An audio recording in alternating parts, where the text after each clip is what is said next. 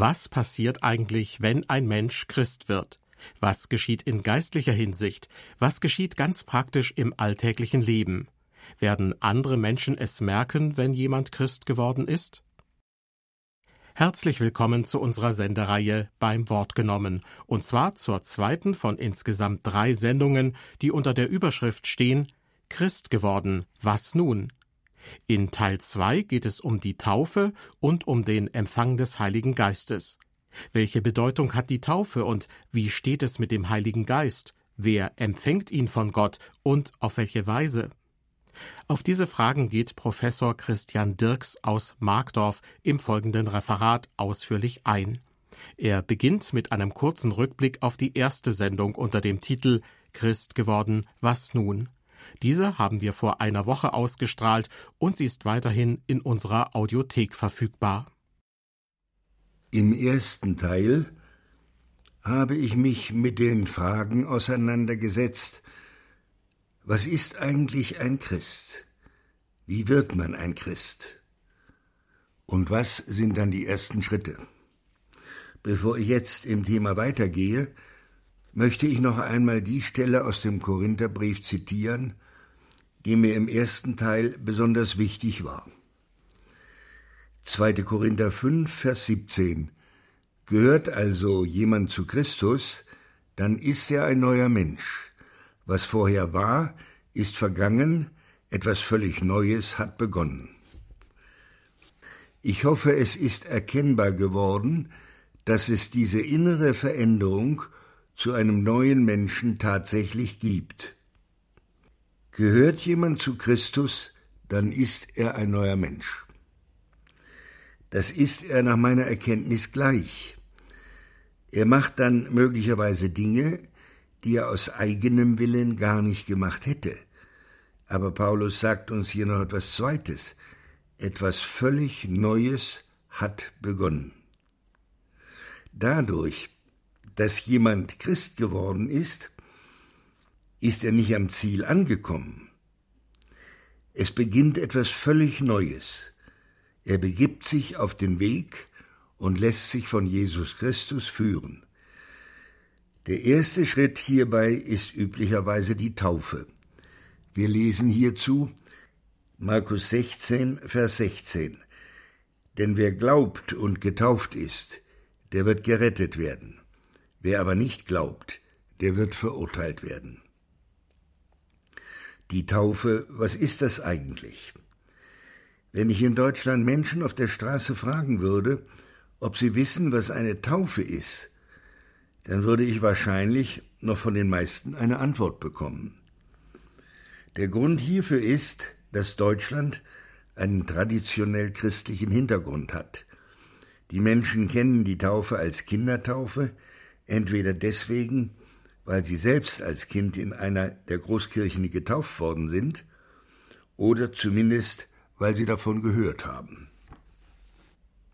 Auch heute noch lassen in den Großkirchen viele Menschen ihre Kinder taufen.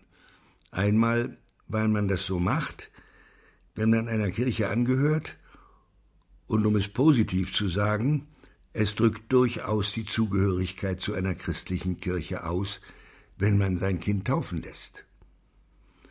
Man lässt sein Kind taufen. Ja, das ist etwas Besonderes, weil ein Kind immer etwas sehr Wertvolles ist.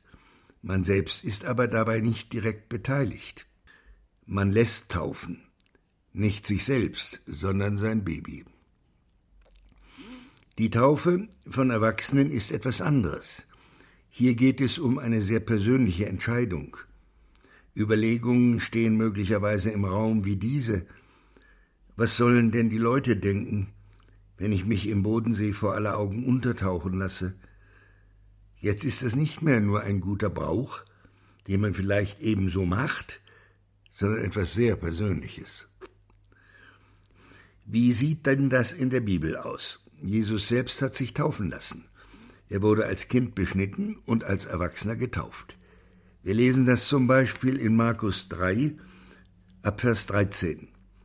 Um diese Zeit kam Jesus von Galiläa her an den Jordan, um sich von Johannes taufen zu lassen.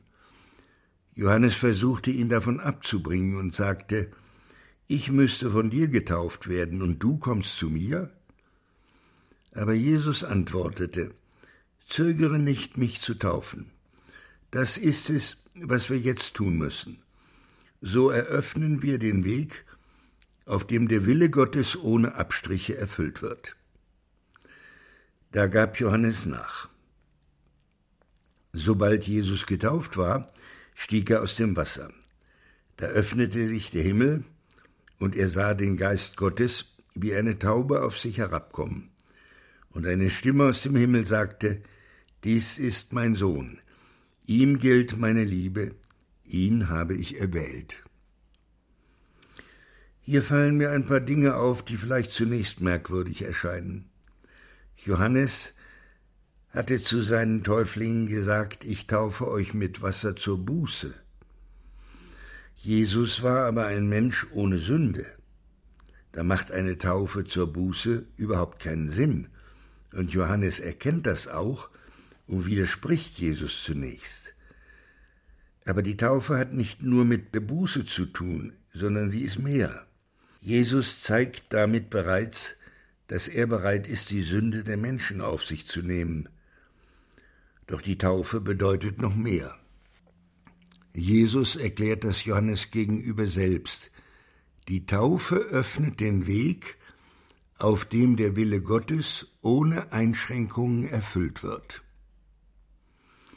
Das ist eine geheimnisvolle Aussage. Jesus sagt hier nicht konkret, was er damit meint, dass der Wille Gottes ohne Einschränkungen erfüllt wird. Ich kann da nur Vermutungen anstellen, aber das möchte ich jetzt nicht, und ich möchte schon gar nicht von mir behaupten, dass ich wirklich erkannt hätte, was alles mit der Taufe bewirkt wird und was Jesus mit dieser geheimnisvollen Aussage im Einzelnen gemeint hat. So eröffnen wir den Weg, auf dem der Wille Gottes ohne Abstriche erfüllt wird. Aber zwei wesentliche Sachen kann ich bei der Taufe Jesu erkennen. Erstens, der Heilige Geist fällt auf ihn, auf Jesus, als er wieder aus dem Wasser aufsteigt. Damit werde ich mich später noch ausführlich beschäftigen. Zweitens, Gott selber sagt, dies ist mein Sohn, ihm gilt meine Liebe, ihn habe ich erwählt. Gott sagt das unmittelbar nach der Taufe, so wichtig ist ihm die Taufe. Er hätte es ja auch bei der Geburt Jesu sagen können. Das hat er aber nicht. Da hat er die Engel geschickt, die Jesus als Heiland, Christus und Herr bekannt machen. Nun könnte jemand einwenden, das ist völlig übertrieben, was wir hier über die Taufe Jesu gelesen haben. Natürlich gibt es einen großen Unterschied zwischen dem Täufling Jesus und irgendeinem anderen. Aber die Bibel sagt uns auch, dass wir aufgrund unserer Umkehr zu Gott Gottes Kinder werden. Insofern steckt in der Taufe auch für jeden Einzelnen die Aussage Gottes drin, dies ist mein lieber Sohn, dies ist meine liebe Tochter, ihm bzw. ihr gilt meine Liebe, ihn bzw. sie habe ich erwählt. Was für eine großartige Aussage. Aber es kommt nur etwas Zweites hinzu. In dem Moment, als die Taufe an Jesus vollzogen ist, fällt der Heilige Geist auf ihn. Petrus hat das als Pragmatiker sehr kurz und trocken für normale Menschen zusammengefasst. Wir lesen das in Apostelgeschichte 2, Vers 38. Petrus antwortete ihnen, Kehrt euch ab von euren Sünden und wendet euch Gott zu. Lasst euch alle taufen im Namen von Jesus Christus zur Vergebung eurer Sünden. Dann werdet ihr die Gabe des Heiligen Geistes empfangen. Kurz und trocken, kein vielleicht, kein wenn, und aber ganz einfach, ihr werdet den Heiligen Geist bekommen. Das ist etwas ganz Besonderes bei der Taufe des Johannes, war Jesus der Einzige, auf den der Heilige Geist fiel. Bei allen anderen war das nicht so. Deswegen sagte Johannes auch, ich taufe euch mit Wasser zur Buße. Der aber nach mir kommt, ist stärker als ich, und ich bin nicht wert, ihm die Schuhe zu tragen. Der wird euch mit dem Heiligen Geist und mit Feuer taufen. Derjenige, den Johannes hier meint, ist Jesus Christus. Deswegen sagt Petrus auch, jeder von euch lasse sich in dem Namen von Jesus Christus taufen. Das ist nämlich der, der mit dem Heiligen Geist und mit Feuer tauft.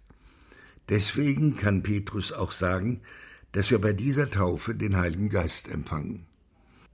Da Jesus derjenige ist, der mit dem Heiligen Geist tauft, bleibt doch die Frage, ob das dann genauso ist, wenn irgendein Pfarrer oder Gemeindeleiter oder sonstiger Christ eine Taufe vornimmt.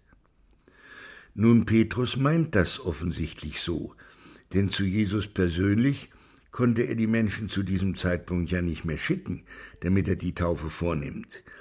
Er sagte aber etwas sehr Wichtiges dazu. Die Menschen sollen sich im Namen Jesu Christi taufen lassen. Aber was meint Jesus selbst denn dazu?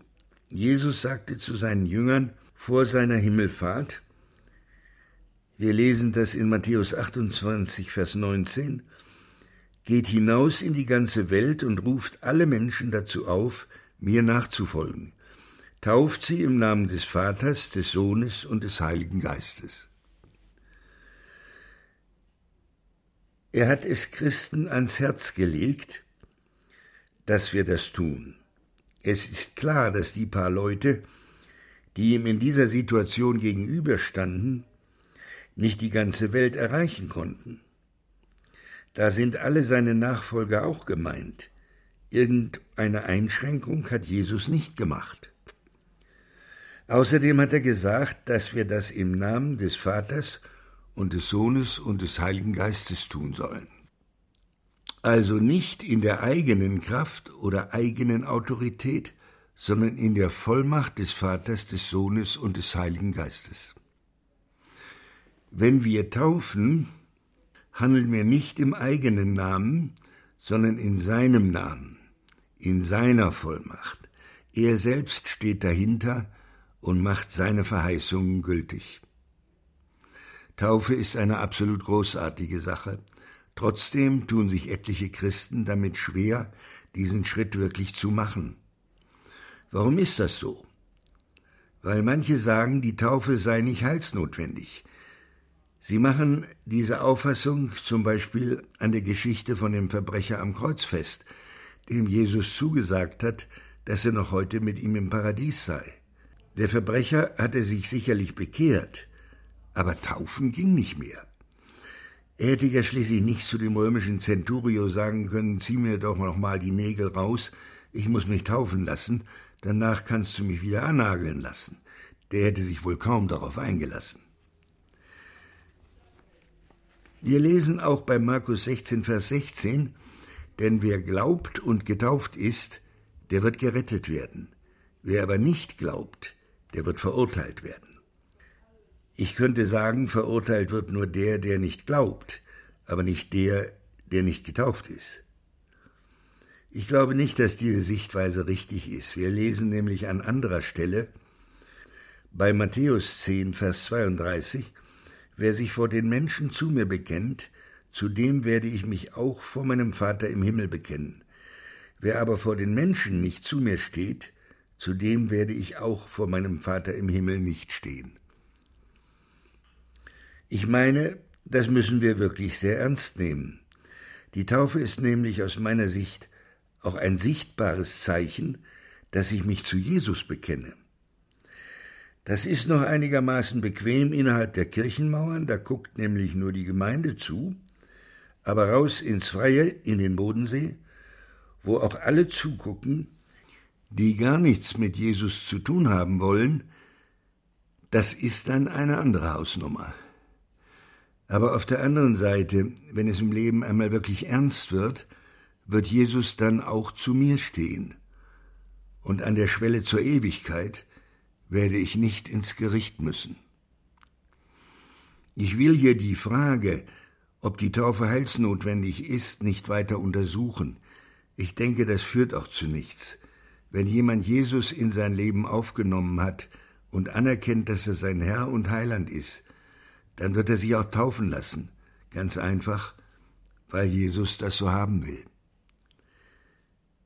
Wenn ich meine, das besser zu wissen, kann das sehr leicht dem Handeln der Pharisäer gleichen, von denen es im Lukas-Evangelium heißt, nur die Pharisäer und die Gesetzeslehrer machten den Plan zunichte, den Gott für sie hatte. Sie haben sich nicht von Johannes taufen lassen. Warum haben sich eigentlich die Pharisäer nicht taufen lassen? Sie haben geglaubt, sie halten die Tora ein, den Weg, den Gott für sein Volk vorgesehen hat. Sie haben geglaubt, sie könnten das alleine. Sie haben geglaubt, sie brauchten die Taufe nicht dazu. Ihr Stolz hinderte sie daran, das Angebot Gottes anzunehmen. Verhalten wir uns genauso? Folgt daraus, wir machen den Plan zunichte, den Gott für unser Leben hat, wenn wir uns nicht taufen lassen. Und Gottes Plan sieht vor, was Jesus selber bei seiner Taufe gesagt hatte. So eröffnen wir den Weg, auf dem Gottes Wille ohne Abstriche erfüllt wird. Natürlich hat das Ganze seinen Preis. In Ländern, in denen zum Beispiel der Islam herrscht, kann dieser Preis sogar sehr hoch sein. Sich zu Jesus zu bekehren ist schon sehr gefährlich. Sich taufen zu lassen ist häufig lebensgefährlich.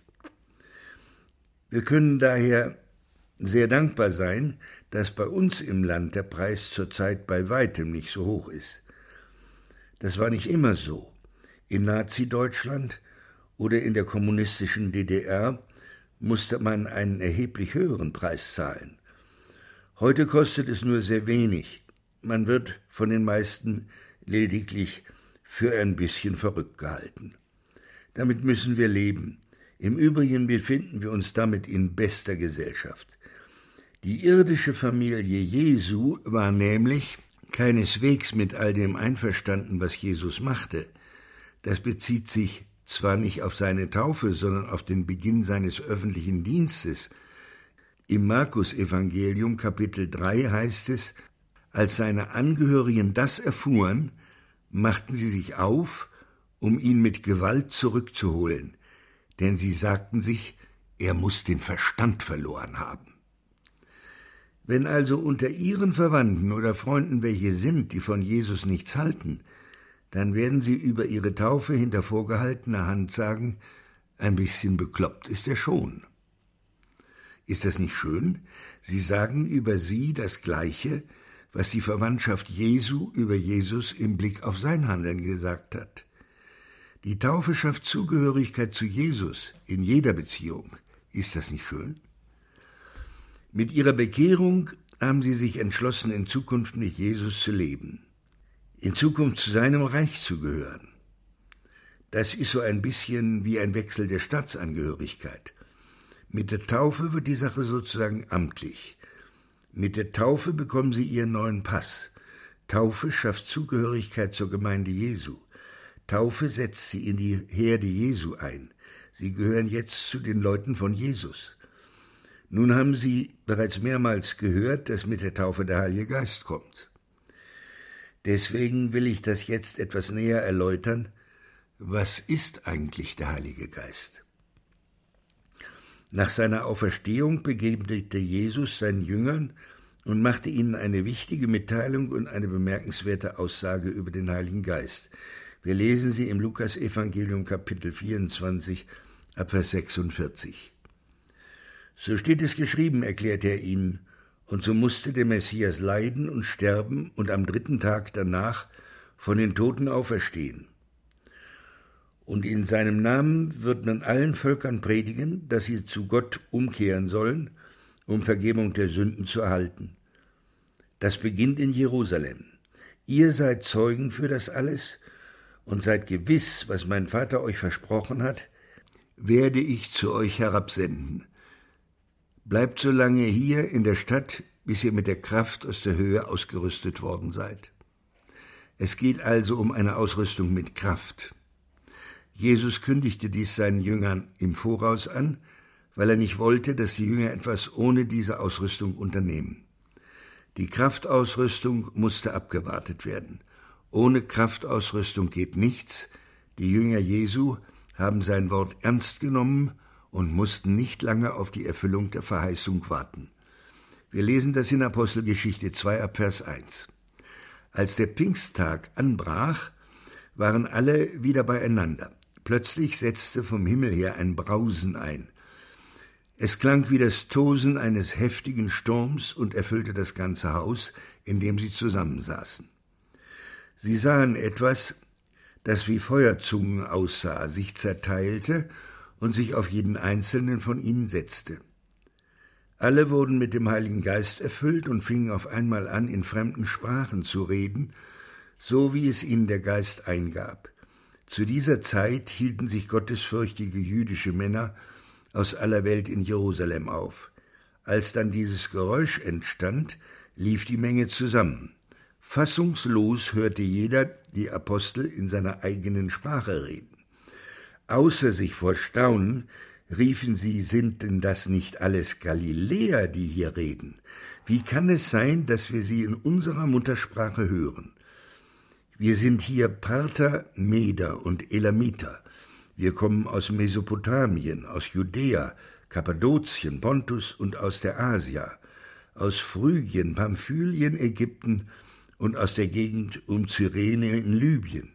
Dazu kommen noch die hier ansässigen Römer, egal ob gebürtige Juden oder zum Judentum übergetretene. Selbst Kreter und Araber sind hier. Wie kann es nur sein, dass wir sie in unseren eigenen Sprachen von den großen Taten Gottes reden hören. Sie waren bestürzt. Was ist das nur? fragte einer den anderen ratlos und erstaunt. Einige allerdings sagten spöttisch, die haben nur zu viel vom süßen Wein getrunken. In dieser Beschreibung finden wir, was äußerlich sichtbar an Pfingsten geschehen ist. Es geschah ein gewaltiges Brausen wie von einem Sturm. Etwas wie Feuerflammen setzte sich auf die Köpfe der Jünger Jesu, daraufhin fingen sie an, in fremden Sprachen zu reden. Jesus hatte seinen Jüngern dieses Ereignis vorhergesagt. Allerdings hatte er nicht gesagt, dass sie in Fremdsprachen reden werden, sondern dass sie mit Kraft aus der Höhe angetan werden. Diese Kraft aus der Höhe bringt der Heilige Geist. Das ist beim Pfingstereignis selbst noch nicht in vollem Umfang zu sehen. Besonders auffallend ist das starke Brausen, aufgrund dessen die ganze Menschenmenge zusammenläuft. Die zweite Auffälligkeit ist die Tatsache, dass die Jünger Jesu in fremden Sprachen reden. Diese Auffälligkeiten konnte jeder bemerken, der dabei war. Was man nicht gleich sehen konnte, war die Tatsache, dass die Jünger Kraft empfangen hatten. Das hatte Jesus ihnen nämlich vorhergesagt. Er hatte von seinen Jüngern verlangt, dass sie warten, bis sie die Kraft aus der Höhe, den Heiligen Geist haben. Es war Jesus wichtig, dass die Jünger warten, also nichts tun, bis sie diese Ausrüstung haben. Manchen Christen kommt das Ganze etwas spooky vor. Es ist ihnen unheimlich, deswegen wollen sie nichts damit zu tun haben. Das führt in manchen Gemeinden dazu, dass man wirklich vom Heiligen Geist sehr wenig redet und als Folge davon wenig vom Heiligen Geist merkt. Ich selbst komme aus einer solchen Kirche. Da hatte man uns in der Konfirmandenzeit ein wenig vom Heiligen Geist erzählt. Praktisch gab es dazu nichts. Mir selbst war das Thema damals auch etwas unheimlich, denn ich fragte mich, was wird er bloß alles anstellen, wenn man ihn lässt. Ein paar Jahre später hatte ich ein Schlüsselerlebnis zum Thema. Mich hatte meine Tante eingeladen, sie auf eine Reise an den Lago Maggiore zu begleiten. Ich tat das natürlich gern. Die Tante hatte uns in einem christlichen Hotel in Orselina oberhalb von Locarno einquartiert. Dort lernte ich einen Methodistenpfarrer kennen. Ich merkte, dass der etwas hatte, was ich nicht hatte. Etwas, was ich auch bei anderen sonst noch nicht bemerkt hatte. Als ich wieder zu Hause war, erzählte ich das meiner Mutter und sagte, ich glaube, der hat den Heiligen Geist. Sie konnte mir leider nicht recht weiterhelfen. Heute weiß ich, natürlich hatte er den Geist. Ein Christ, der den Heiligen Geist nicht hat, kann gar nicht Christ sein. Wir lesen das in Johannes 14, 17. Es ist der Heilige Geist, der in aller Weisheit führt. Die Welt kann ihn nicht empfangen, denn sie sucht ihn nicht und erkennt ihn nicht. Ihr aber kennt ihn, weil er bei euch bleibt und später in euch sein wird. Dies hat Jesus zu seinen Jüngern noch vor seinem Tod und seiner Auferstehung gesagt und natürlich auch vor Pfingsten. Jesus sagt zu seinen Jüngern, ihr aber kennt ihn, weil er bei euch bleibt. Der Heilige Geist ist bei den Jüngern. Er ist aber noch nicht in ihnen. Dies geschieht erst mit dem Pfingsttag. Deswegen sagt Jesus, er wird später in euch sein. Seitdem empfängt jeder, der Christ wird, den Heiligen Geist. Es geht darum, im Heiligen Geist zu leben. Der Heilige Geist ist dann nicht nur bei ihnen, sondern in ihnen. Sie hatten schon vorhin gehört, dass der Heilige Geist eine Kraftausrüstung ist, die Kraft aus der Höhe. Aber das ist nicht alles. Ich habe ebenso erwähnt, dass uns der Heilige Geist in alle Wahrheit einführt. Eine besonders wichtige Wahrheit finden wir in Römer 8, Vers 16 so macht sein Geist uns im Innersten gewiss, dass wir Kinder Gottes sind. Dadurch, dass wir Jesus in unser Herz aufgenommen haben, werden wir zu Kindern Gottes. Wir sind uns aber nicht unbedingt klar darüber. Wenn der Heilige Geist in uns wohnt, macht er uns in unserem Innersten gewiss. Gewisser geht's gar nicht. Der Heilige Geist kann in uns wohnen, weil wir Kinder Gottes sind. Sonst geht das gar nicht. Wir lesen das im Galaterbrief, Kapitel 4, Vers 6. Weil ihr nun seine Kinder seid, schenkte euch Gott seinen Geist, denselben Geist, den auch der Sohn hat. Deshalb dürft ihr jetzt im Gebet zu Gott sagen, lieber Vater. Weil wir seine Kinder sind, haben wir seinen Geist bekommen. Das ist derselbe Geist, den auch Jesus hat. Das ist derselbe Geist, der Jesus von den Toten auferweckt hat. Der wohnt in uns. Haben Sie das schon mal richtig realisiert? Weil wir Kinder Gottes sind, dürfen wir Gott im Gebet ansprechen mit lieber Vater. Schauen Sie sich doch mal um. Haben Sie jemals von einer Religion gehört, in der man Gott mit lieber Vater ansprechen darf? Ich habe selbst einmal damit Probleme gehabt. Ich konnte Gott ansprechen mit Mein Herr und mein Gott. Unser Vater ging dann gerade noch in dem vorformulierten Gebet. Nachdem ich den Heiligen Geist empfangen hatte, bemerkte ich plötzlich, dass ich Gott mit lieber Vater ansprach. Das hatte ich ganz unbewusst gemacht und bekam richtig einen Schreck, als es mir auffiel. Ich habe es dann sofort nicht mehr gemacht, bis mir klar wurde, dass diese Anrede für ein Kind Gottes völlig normal ist und dass das eine Wirkung des Geistes war, die das hervorrief. Stellen Sie sich mal folgendes Bild vor. Sie bewegen sich auf den Thronsaal Gottes zu. Sie sehen aus der Entfernung, dass an der Tür gewaltige Engel Wache stehen. Schon in der Entfernung geben sie auf. Schließlich sind sie ein sündiger Mensch und können sich unmöglich dem allmächtigen Gott nähern. Ein zweites Bild. Sie bewegen sich auf den Thronsaal Gottes zu, sie sehen aus der Entfernung, dass an der Tür gewaltige Engel Wache stehen. Sie denken, was habe ich doch für einen großartigen Vater. Sie gehen auf die Tür des Thronsaals zu, und die Engel öffnen ihnen unaufgefordert. Sie sehen, dass da ein Kind zu seinem Vater will. Sie sind ein Gerechter, kein Sünder. In welchem Bild finden Sie sich wieder? Hinter dem ersten Bild steht das Sündenbewusstsein. Ich bin ein sündiger Mensch und kann mich deshalb Gott nicht nähern. Für jeden weltlichen Menschen ist dieses Bild völlig richtig. Hinter dem zweiten Bild steht die Gewissheit, dass ich Gottes Kind und in seinen Augen gerecht bin. Wo nehme ich diese Gewissheit her? Wenn der Heilige Geist in mir wohnt, kann ich es, Nochmal Römerbrief Kapitel 8. So macht sein Geist uns im Innersten gewiss, dass wir Kinder Gottes sind. Der Geist macht uns im Innersten gewiss. Das ist eine Gewissheit, an der es überhaupt nichts zu rütteln gibt. Das ist eine Gewissheit, die wir aus uns selbst nie haben können. Der Heilige Geist macht uns gewiss, dass wir Gottes Kinder sind. Dann sind wir aber nicht mehr Kinder dieser Welt.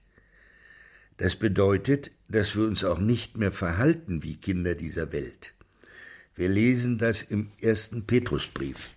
Als gehorsame Kinder gebt euch nicht den Begierden hin, in denen ihr früher in eurer Unwissenheit lebtet, sondern wie der, der euch berufen hat, heilig ist, sollt auch ihr heilig sein in eurem ganzen Wandel, denn es steht geschrieben, ihr sollt heilig sein, denn ich bin heilig. Das hört sich jetzt ziemlich stark an. Sowohl im römisch-katholischen Glauben als auch im griechisch-orthodoxen gelten Heilige als große Ausnahme. Petrus spricht aber an dieser Stelle die Christen im Allgemeinen an. Wir sollen unseren alten Lebenswandel aufgeben und einen neuen annehmen. Was die alten Begierden sind, können Sie sich sicher gut vorstellen. Zum Beispiel die Geldgier, der Geltungsdrang sowie eine Reihe von sexuellen Begierden. Petrus stellt dagegen, wie der, der euch berufen hat, heilig ist, sollt auch ihr heilig sein. Der uns berufen hat, ist Jesus. Jesus ist heilig. Petrus sagt uns hier, dass wir genauso sein sollen. Wenn wir unseren Lebenswandel als Christ anfangen, sind wir in der Regel weit davon entfernt. Das bedeutet, dass wir einen Weg vor uns haben, den Weg der Heiligung. Um diese Tatsache zu betonen, zitiert Petrus zusätzlich zu seiner Aussage noch aus dem Alten Testament, denn es steht geschrieben, ihr sollt heilig sein, denn ich bin heilig. Das sagt Gott selbst zu seinem Volk Israel. Ein Nachfolger Jesu wird sich also auf den sogenannten Weg der Heiligung begeben. Man könnte sagen, die Latte hängt für uns zu hoch. Petrus bezeichnet uns aber als Kinder Gottes. Dass Christen Kinder Gottes sind, wird uns an sehr vielen Stellen der Bibel gesagt. Gott als liebender Vater wird von seinen Kindern nichts Unmögliches verlangen. Im Gegenteil, er ist bereit, uns sehr zu helfen. Das lesen wir bei Zephania 3, Vers 17. Denn der Herr dein Gott ist bei dir, ein starker Heiland. Er wird sich über dich freuen und dir freundlich sein. Er wird dir vergeben in seiner Liebe und wird über dich mit Jauchzen fröhlich sein. Mit Jauchzen fröhlich sein? Es gibt gar nicht so viele irdische Väter, die über ihre Kinder mit Jauchzen fröhlich sind. Das ist kein strenger Vater, der mit dem Knüppel in der Hand darüber wacht, dass seine Kinder keine Fehler machen. Unser himmlischer Vater ist ganz anders. Er wird sich über dich freuen und dir freundlich sein, dir vergeben in seiner Liebe und wird über dich mit Jauchzen fröhlich sein. Darüber hinaus hat Gott für alle Menschen, die Jesus nachfolgen, einen ganz persönlichen und sehr mächtigen Helfer vorgesehen. Er wusste, dass auch für seine damaligen Jünger auf dem Weg der Heiligung die Latte zu hoch hing. Christ geworden, was nun? Unter dieser Überschrift sprach Professor Christian Dirks aus Markdorf über die christliche Taufe und über den Empfang des Heiligen Geistes. Heute in einer Woche setzen wir die dreiteilige Reihe von Professor Dirks fort. Dann geht es um die Gaben des Heiligen Geistes. Ich lade Sie herzlich ein, dann wieder einzuschalten.